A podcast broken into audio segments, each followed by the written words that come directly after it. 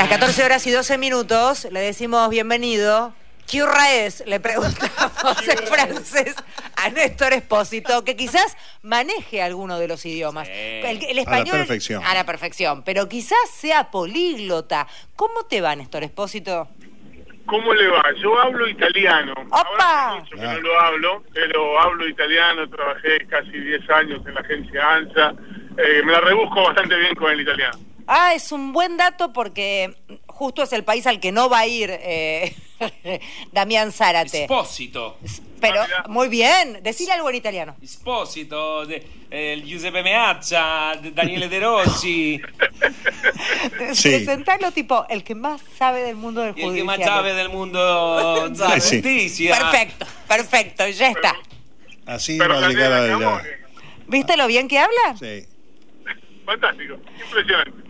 Eh, a ver, vamos a lo nuestro, Néstor. En serio, bienvenido, un placer como siempre. A ver, me titula aquí, aquí Ine, Dali Revolución.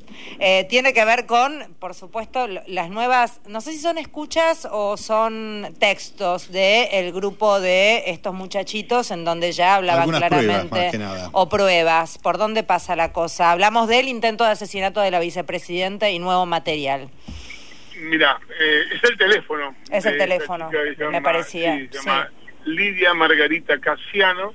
Estaba identificada en el teléfono del líder de Revolución Federal, de Jonathan Morel, como Dali Revolución. Eh, tenía contactos frecuentes con él. En esos contactos encontraron al menos cuatro comunicaciones en las que esta mm, Dali Revolución decía que tenía un arma 9 milímetros y de alguna manera sugería que la tenía a disposición por si alguien quería cometer un atentado, en particular contra Cristina Fernández de Kirchner. A partir de eso, de esa revelación que se encontró en el teléfono de Jonathan Morel, fueron a secuestrar el teléfono de esta chica, de, de Casiano, a la que primero identificaron y luego allanaron. Bueno, cuando allanaron el teléfono lo abrieron y encontraron todo eso que venimos mostrando desde hace un par de días, que tiene que ver con que efectivamente tenía un arma 9 milímetros, es usuaria, tiene los papeles en regla, por decirlo de alguna manera, que además la sabía usar, aparecen documentos en los que se la ve tomando clases de tiro, gestionando incluso clases de tiro para una amiga, se, se la ve participando en varias de las actividades de Revolución Federal y hay un dato que para mí es el más llamativo de todos, que es que 36 horas después del intento de magnicidio contra Cristina Kirchner, ella tiene en su teléfono, no está claro por qué vía accede a él, la foto del documento de nacimiento de Fernando Sabac Montiel, el hombre que intentó matar a Cristina. Qué raro todo. A ver, estoy viendo mientras escucho a Néstor, todas las imágenes a las que está haciendo alusión Néstor Espósito están en tiempo argentino en la nota firmada por él, búscanla, porque la verdad es que es muy impresionante ver toda la documentación, además de lo que está aportando Néstor, la documentación fotográfica, la verdad es que eh, impresiona un poco, quizás sea yo un poco hipersensible a algunas imágenes, pero lo cierto es que resulta tan oscuro y tan, tan eh, raramente mezclado todo, ¿no? Néstor, ¿cómo lo entendemos? ¿Cómo se entiende? ¿Por qué tendría el certificado de nacimiento de otra persona, eh, de Fernando Eh, Montiel? ¿Cómo lo entendés? La verdad es que Fernando Sabac Montiel de la noche a la mañana pasó a ser un personaje célebre, tristemente célebre, pero un personaje muy conocido. Hasta antes del primero de septiembre del año pasado, Fernando Sabac Montiel nadie sabía quién era y hoy probablemente haya mucha gente que sepa quién es. En el marco de todo de todo eso, bueno, me imagino que todo el mundo habrá salido a buscar quién es el ñato este que intentó matar a Cristina. Lo digo en tono conjetural porque en, la, en el expediente no está claro de Bien. qué manera ese documento llegó a su teléfono. Eh, ¿Se sabe a qué eh, se dedica esta mujer? no no figura, esta mujer ni siquiera está imputada en la causa. Eh, lo único que hubo... fue- ¿Debiera, perdón, debiera estar imputada en la causa? Mira, es toda una discusión. Eh, porque vo- voy a decir algo que va a sonar recontra antipático y que va a sorprender. Odiar no es un Y delito. no, y sí, sí, sí, sí. Ahora, si, si el odio incita a alguien a que cometa un delito, entonces sí estamos en presencia de una figura que está contemplada en el Código Penal. Em, lo que hay hasta ahora es una mujer que claramente odiaba a Cristina, odiaba al gobierno actual y por extensión a todo lo que tuviera relación con eso, que se pavoneaba diciendo, bueno, si quieren ir a matarlo, acá estoy yo, que soy capaz de hacerlo, pero no hay una sola conducta positiva que ah, demuestre que ella ni aportó el arma, ni lo acompañó a Sabac Montiel, ni siquiera que lo conocía a Sabac Montiel. Sí hay algunos diálogos de ella con otros integrantes que también aparecen en su teléfono, que son un tanto confusos respecto de si conocía o no conocía, qué relación, qué grado de participación tenía. Eh, hay una línea de investigación que nunca se investigó y hay que tener presente cuando hablamos de esto que todavía para el Poder Judicial la causa del intento de magnicidio discurre por separado y no tiene nada que ver con las actividades de Revolución Federal, pese a que hay enorme cantidad de puentes que vinculan una cosa con la otra, por lo menos en tono de hipótesis, pero enorme cantidad. ¿eh? Y sin embargo, el Poder Judicial, como Pi, se rehúsa a juntar, a vincular una cosa con la otra. Eh, Néstor, estamos a pocos días del año de este incidente tremendo y vos cerrás esta nota de tiempo señalando algo que ya hemos dicho y que señalaste vos también oportunamente, que entre las fotos de esta mujer aparece una junto a la nunca investigada Jimena de Tesanos Pintos, la vecina de arriba de Cristina, ¿no?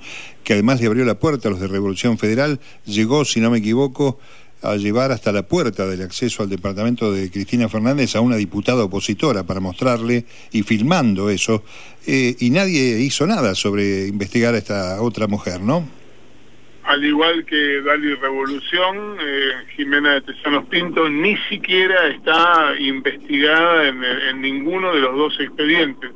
La foto esa que yo menciono es una foto que mm, se produjo el día de la marcha del tractorazo en Plaza de Mayo, eso fue en abril de 2022, y mm, Jimena de Tesanos Pinto, la, vecina de arriba de Cristina Fernández de Kirchner, era una suerte de referente porque ya se conocía su, su figura. Esta foto es de ese día.